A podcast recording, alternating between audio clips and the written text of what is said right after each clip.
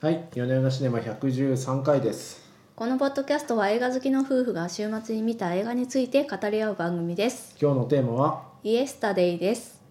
シンガーソングライターのジャックは幼馴染で親友のエリーの献身的なサポートも虚しく全く売れずミュージシャンを諦めようとしていました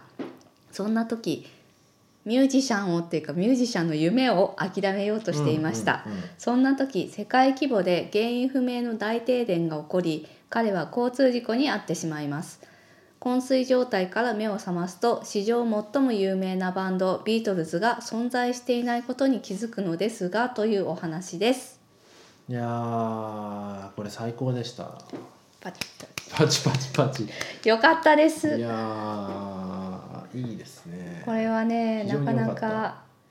この UK ロックを聞いて育った世代世代世代素材って世代世代には大変良かったですね。うん、まあそうですね。音楽もいいんですけど、やっぱなんか映画としてすごいこうテンポ良くて小気味良くて、なんかあー映像も綺麗だし。ほうほうなんかこう楽しめましたねずっとこう、うん物語に乗ってる感じででしかもなんかすごく典型的なお話というよりはやっぱちょっとこう、ちょっとひねりがあるじゃないですか,、うんうんうんうんうんなんか先が先が完全に読めるような話ではなくてどうなるのかなと思いながらずっと楽しめて、うん、結構最ね後まで行き脚ました本ねも2点3点するところがあってすごくよくできてるなっそうてそう思いましたねそう。そうはい、そもそも最初はそのまあビートルズのない世界に行っちゃったみたいなのまあ情報サイトとかで読んで知ってたんですけど、うんまあ、最終的には戻ってくるのかなと思ってはいたわけですよ、うん謎解きをされて。はい、戻らないですねもうこちょっとネタバレですけどそうですね だいぶネタバレでしたけすいどませんもう早速ネタバレで、でまあこっちの世界だといろいろないんですよねそうコそうそうカ・そうコーラがなかったりとかですね。そうオエシスオアシスそうそうそうまあねビートルズにもろ影響を受けてるからビートルズがいなかったらオアシスもなかったってことですよね。ローリング・ストーンズはいるんですよねそうなんですよ。その辺の差が何なんだみたいな感じなんですけど、そうですね、はい。でエドシーランは言ってですね、エドシーランエドシーランも良がかったはいエドシーランよく出てくれたなこれにっていう感じの扱いでした。ちょっとダサいんですよねエドシーラエンドシーランねもうなんかひどいんですよひねどい扱いがひどいラップがダサいみたいなこと言われたりとかはい。もうあのスマホの着メロが自分のヒット曲だっ たそうそう。そんなことあるかよはいって、みたいなね、あのヘイ柔道、ヘイ柔道そうにそしうろって言ったりとなかんでてすね。素人みたいなこと言うみたいな感じで結構そのジャックとの音楽対決みたいなので負けてですね「うん俺はサリエリだお前がモーツァルトだ」みたいなことを言うってい言っう、てましたね、はいうん、結構ミュージシャンにとってはねなかなかこうこの役やるこのセリフ言うの嫌だろうなみたいな感じの役だったんですけど、喜んで演じていただけていて本当に良かったなと思いましたね。エドシーランが好きになりましたエロむしシろーランいいやつなんじゃないかと思いましたね。なんかこれまで大して興味ないし、ね、うんむしろこうなんかかっこいいじゃないですかあの人うわう わうわああいうのちょっとついていけないなと思ってたんですけど、この映画を見たらななんかちょっともうもうちょっとちゃんと聞かない聞いてみたいなと思ったああのでーよかったよかった。むしろファンになりましたうね。ん、よかったよかった。うんはいということでファンを増やしたエド・シーランさんでした。そうですね、はい、でもねエド・シーラが突然家までやってくるっていうのがまたすごいですよね うん、 そう自宅の急でしたよね割と自ね。宅の住所あのあ一応そのサフォークっていう町の設定なんですけど、ここはエド・シーランさんの生まれ故郷なんですよね。生まれ故郷だか育ったとこがわかんないですけど、まあゆかりの土地なんですよね。はい、というところでいきなり家に来ますってういう。ん、いやでも話飛び飛びですけれどもあのサフォークっていう町はいいですね。ほうどの辺がいや海があってなんかね海があって、まあ、2回同じこと言ってます けどいはい。やだからあれですよこう、まあ、コロナ騒ぎで皆さんあの自粛で自宅にいると思うんですけど、うんまあ、そうなってくるともうね、うん通勤もせずリモートワークですし、うん海沿いに住むってのがいいんじゃないかなっていう思いましたあね。あ、だいぶ話飛びましたね。飛びま した飛びましたはい。自分の願望がもろに出てるだけじゃないかみたいただただ今の状況の願望が出てるな。はい。だけですけどああいう海まあ辺のね街、確かに今多分湘南とかね平藤塚沢とかね平塚とかさ、はいはい辻堂とかそうですそういうとこに住むの住みたいなっていう気,、うん、気運が高まってると思います高まりました、はいまあ今引っ越しなんかできないけうどんね、うん、まあねそうですねはいじゃあ戻りましてはい戻りまして、えー、とこの映画ですね「トレインスポッティング」のダニー・ボイル監督と「ラブ・アクチュアリー」などで知られる脚本家リチャード・カーティスの初タッグ作品としても話題になっております、うーんえなん結か構ねスタイルが違いそうな感じしますそねそうの二人はそうそうそう映画ファンからするとおなんか全然違う2人のうんコンビ作だなみたいな感じがしまして、ダニー・ボイルさんっていうのは割とですね映像派というかちょっとかっこいいエッジの効いた映像を撮ってくるようなスラムダックミリん、オネアはい、だし、えー、と127時間うんとかですね、トレインスポッティングですよ ねはいななんかちょっとかっこいい感じのね、うん映画が多いわけですよねうん聞き迫るようなとか、そうそうですねそうこうはいスピード感があってそうそうスピード感がある、うん、なんかちょっと特殊なエフェクトがあって、うんうんなんかさお札まみれのトシさんの組み合わねそうそうお札まみれのとまあ、こあろのにでこうも普通じゃないと沈んでかもまあそういうちょっとねそうそうそうそう犯罪的なく要素がありますからね。トイレの中とか人お母ちゃんが出てくるとかうん、でまあ一方でですねリチャード・カーティスさんっていうのは、まあ、ずっと心温まるラブコメを書いてきた人で、えーとまあ、ミスター・ビーンのテレビシリーズの脚本などもやられていたんですけれども、うんうんえーフォーウェディング」「ノッティングヒルの恋人」「ブリジット・ジョーンズの日記」えーそれからですね自分の監督脚本作品ということで「ラブ・アクチュアリー」「アバウト・タイム」「愛おしい時間」についてなどを、えーこれまで手掛けてこられてお僕の好きなり映ま画すばっかりですねそうで私もリチャード・カーティスさんの映画すごい好きでうんいいですよねでもなんかそう聞いてみると組み合わせとして確かにそうすごいスピード感があるじゃないですか、うん今回の映画も。うんうんはいこのなんかそのえっとリバプールのトンネルの中で楽しんでいると、バーってなんだか文字が飛んでくるとか、うんうん、確かそういうねそうそうそうちょっと意外な演出とかを入れてくそるうのそがう映像効果ちょっと特殊な映像効果をはい、入れてきたりするところと、うん、うんあと、まあ、なんかハートウォーミングな人間模様の。うんとあとなんかなんかヒールがちょっと間抜けな感じと言いますかヒールあのープロデューサーあのマネージャー LA に住んでるあエージェントエージェント、はい、はい、デ金のボラ亡者デボラデボラ、はいあのなんかこう金の亡者で悪役なんだけどもうずっと滑稽な感じとかがも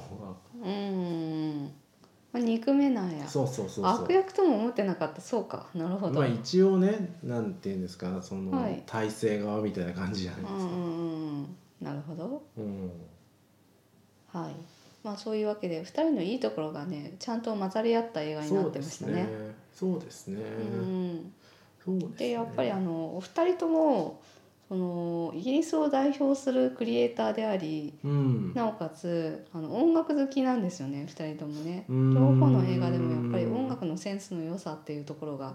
ずっと言われていたところで、なるほまあ今ど。回の作品はまさにその2人が音楽の映画を手掛けていて、うまんあ、なおかつその英国を代表する、まあ、ビートルズっていうね、ね主題でやっているっていうところがなかなか面白いなと思いましたね。だからこれはかなり2人にとってもすごく重要な映画なんじゃないかなって思いました、うん、なるほどねビートルズへのラブレターというかほうう。んそういう感じしますよねいうんやなんかね、私たちですらねビートルズってやっぱ特別なバンドなんですけどやっぱりイギリス人にとってはさらに特別なんじゃないかなと思うんですよね。まあね我々もね言っちゃなんですけど、はい、あビーロードスタジオの前の横断歩道渡りま した出よま。した渡りましイギリスに旅行行ってね行そっうちゃいでまししたたそうですおのぼりさんでた。観光客しかいないやつ。かそう観光客がねみんなねあそこで写真撮っててそうそう。でびっくりするほど交通量が多いんですよアビーロ普ード。通の普通の横断歩道でなんかもう、なんかね全くこう例えば露店とかが出てるとかそういうことないないですよね。そうたなだのんかね横断歩道そうただの本当にただの横断歩道で、うんそこをもう車の間を抜けて観光客が写真を撮ってそうたまに車にひかれそうになってるみたいなそうそう横断横断歩道なんですけそうやっどちゃいました。やっちゃいましたねそういうのやりました。うんだからもうしょうがないですよ。でそのアビーロードのそうアルバム名で彼がアビーロードっていうのをアイデア出したんです けどなんでこれにするのかわからない横断これが一体何なんだみたいなことをですね歩道。あ、そうそう。マーケティンググの担当に言われちゃうんですよね。あちょいちょい面白いのは全てがヒットするんじゃなくて、うんなんかそのねビートルズのアルバム名を、まあうん要ホはワイトアルバムっていうのそそを作ってビートルズのアルバム名を出しているんだけどそれが、うんあもういとも簡単に否定されてるんですよね。うんヘイジュードもですね古臭いみたいなこと言われてヘイジュードにしたらどうだエみド・たシいーなこラーがやってきて二人顔で「 ヘイ・ジュード」じゃ売れないから「ヘイ・デュード」にするとって どいううだみたいなまあそういうのはねありますよねちょっと時代性っていうのもありますからねそうですねそうそう確かにホワイトアルバムじゃトゥーホワイトだみたいなことを言われるっていう面白かったホワイトアルバムはダイバーシティの問題があるって言わみたれていてなねそうそうそううんあ確かになんか今の時代 USSR とかもですねそうですちょねっと問題ありますねちょっとねそういうのうんみたいなねうんうんそうですねホワイトアルバムっていうこのタイトルはダイバーシティの問題みたいなね そういうところちょっとねそういう小ネタが結構面白かったですねろう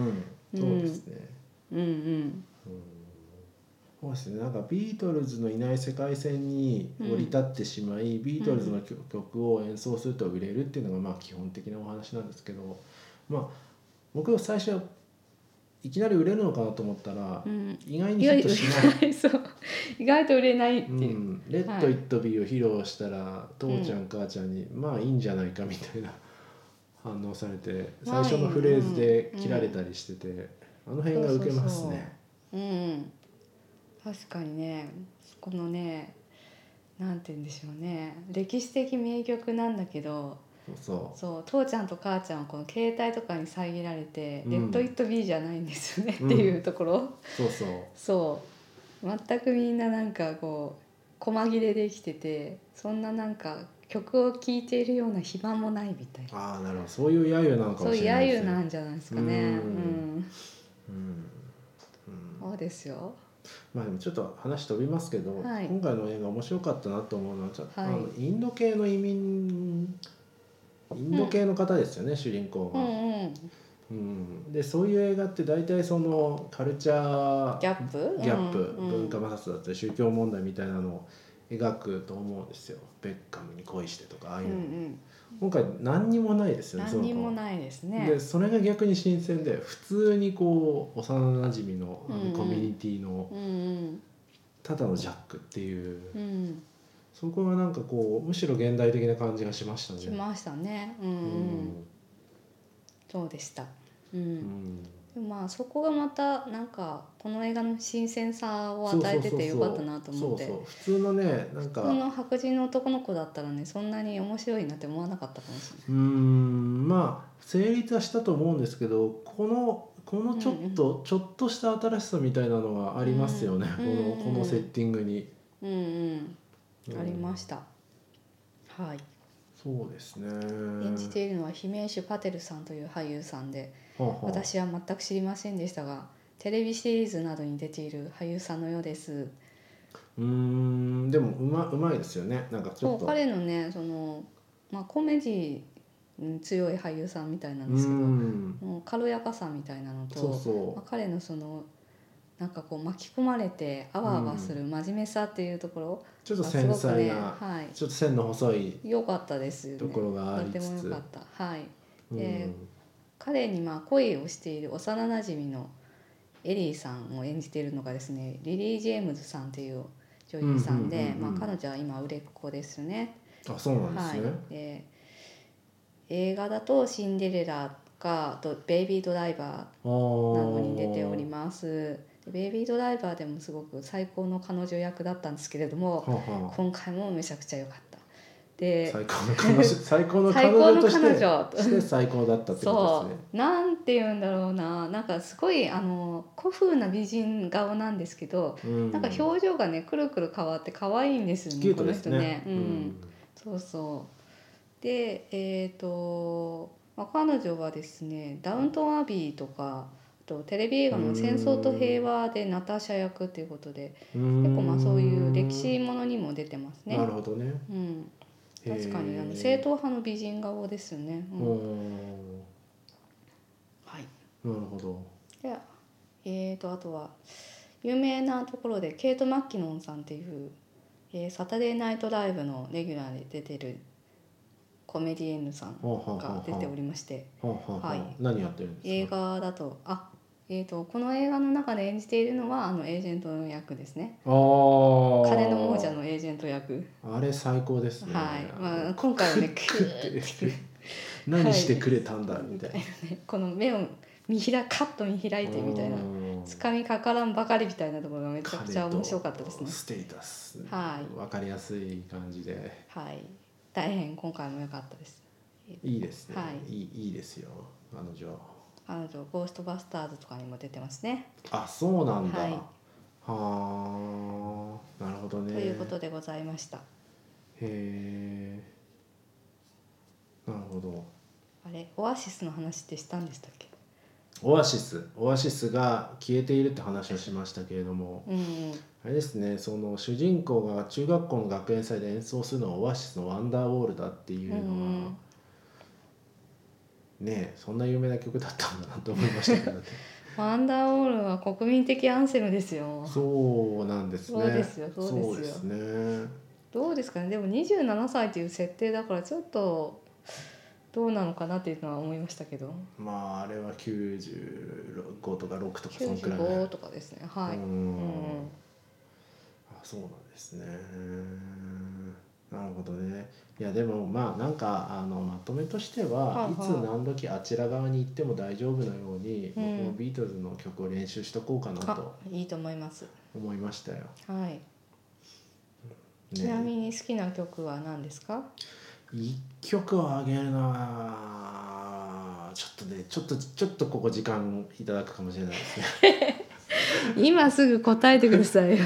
今すぐですか。もうな直感でいいですあじゃあアルバムは何でしたっけアアルバムはマジカルミステリーツアーあののマジカルミステリーツアーが好きなんですよ、なんか昔リボルバーが好きだったんですけど、うんうん、そうですねまあリボルバーの方がちょっとロックな感じなんですけど、そうですね今は、うん今はマジカルミステリーツアーが好きですね、うん、一曲となるとねえーこれは難しいですねうんこれは難しいはいそうですね私は「アデイ・イン・ザ・ライフ」が好きですねなんか渋いとこあげますよねうんこれでもなんだか面白い曲じゃないですかでこの人生の機微をあのねビートルズってまあその世界一のスターなわけですよはいはいはい、はい、なんですけどこのなんか日常の人たちのことを歌うみたいなうん、ことがね、結構最初に聞いた時とてもね驚いた、うんでこの人生の機微みたいなものをねあこういう悲哀を持ってあの歌詞にしているっていうの素晴らしいなって思いましたうーね。んなるほどねあそうそうなんかそれで思い出したのはやっぱこの映は画すごいいいなと思ったのは、あのあ停電のシはいーンがあったじゃないですか、はいあそこすごいかっこいいなと思ってましてちょはっいとこう、エッフェル塔が消えロンドン時計台が消えの電気が消え、うっんていう時にその「アデイ・イン・ザ・ライフ」の途中のその、うんポールのパートに行くところみたいな「うわー」って音が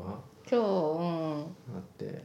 いけてるなと思いました、ここ確かにねそういけてると思いましいたけ。ていますアレイン・ザ・ライフもそのパートで全然違う曲になるんですよねそう。後半のとこそろうで、ね、そうあそこをこのビートルズのそのなんかこのフレーズで表してるっていうのが洒落てんなって思いましたよね。あそこで別のね世界線に行ってるわけなんですうよんきうっんうん、なるほどね。とうんいやーというふうにまあなんでしょう各うんビートルズの曲でいろんなことを表しててとても良かったですよねうん。うんうんうあんのホテルの屋上で「ヘルプ」を歌うっていうところでこうだいぶ追い込まれてる時追いに、ね、込まれてるねそうそう彼がね、うんあの結局ビートルズの曲でスターダムに上り詰めるんだけど彼自身の中で葛藤があるわけなんですよね、うんもうどうしたらいいかわからないっていうところで「ヘルプをパンクロック風に歌うっていうかなりパンクロックとですころねがありまして、まあその他にもそのビートルズの有名な曲がどんなところで使われているのかっていうところ をはい見ていただきたいところかたかなと思います。映画解説らしいですね今の、はい。うん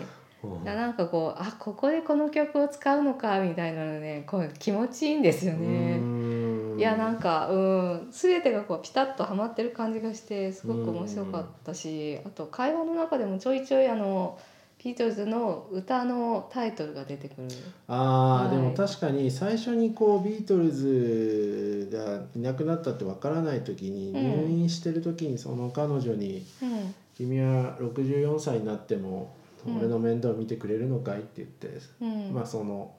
「When I'm 64」って曲のうんおもじったジョークなんですけど全く通じないんですよね。うんうんああいうのああいう小ネタがいいですよね。うんちょっと小ネタがねそうそうそうう、んなんかこの脚本家のリチャード・カーティスさんという人がすごいビートルズが大好きで脚本家のリチャード・カーティスさん、はいあはいここの映画の脚本のでも6歳の時になんだかねさっき公式サイトに書いてあったんだよな6歳の時にどっかに行って出待ちをしていたみたいな、へえそういうことが書いてありましたそのねくらいの年齢ではあるんですねあもう結構お年ですうね、うーんえーそあうれです引ね退引退しただのしてないだのってあ毎度おなじみの毎度おなじみのそう私もあれ引退したんじゃなかったのかなって思ったんですけどアアババウウトトタタイイムムでで監督業は引退したがあそういうこ脚と本は続けるっていうことらしいですねあーまた監督もやるんじゃないあですそうか8歳の時にストックホルムを訪れた際フォレスタホテルのバルコニーに姿を現したメンバーを一目に見るために外で待ち続けたへまえた自身の60歳の誕生日パーティーでは6人のファン仲間と共にビートルズの楽曲40曲を5時間にわたって演奏って書いてあります ちょっとちょっとあれですね何ですかあのちょっとなんかカラオケでマイク離さない系 の方ですねいや仲間と一緒になんかあ仲間彼が一人で歌ってるわけじゃああーなないるとほ思どう、ね全部ボーカル俺ではなくてではなくないと思いますけどああ5時間とかいいいいですこの時間とかでもなんか幸せですよねそういうふうにこ僕もやりたいですねうね全員が知ってる曲でこうね演奏ができるって素晴らしいなと思う確かにビートルズのカバーは大体受けますからねうんうんうんうん大体知ってるなっていうそうみんなが歌える曲みんなが知ってる曲があるっていうのは素晴らしい、うんということで、まあ、今回の映画の中でも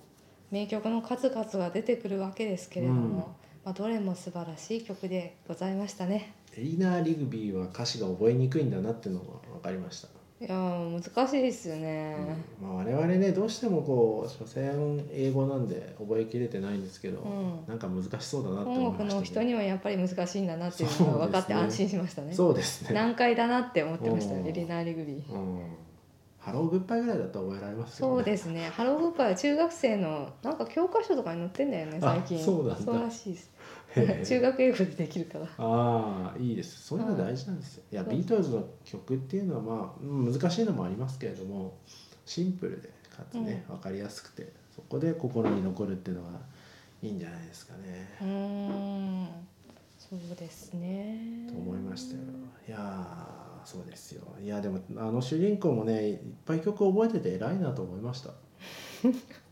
はいあ、んそなうでにすね。あんなによく覚えてるもんだなってうん、うんいつでもね、他の世界に行った時に、なんとかなるように練習しておいた方がいいですね。あ頑張りますはい、はいじゃあ今週はだいたいこんなところですかねこんなところですか言えね。ましたかだい言いたいことは、ういやん、でも本当良かったですよこれ僕なんかそうですねここ最近見たの中で本当にダントツでいいですねうん。何をどう見ても心温まるっていう感じでねそうですよ面白かったですよねはいはいもう最近はこういうのでいいんじゃないかって感じが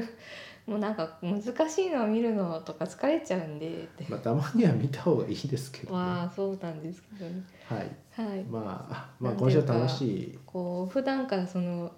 新型コロナの危機にとかなんかそういうこと不安なことばっかりじゃないですかそんな時に確ねこういうふうな心温まる作品を見るっていうそのうはね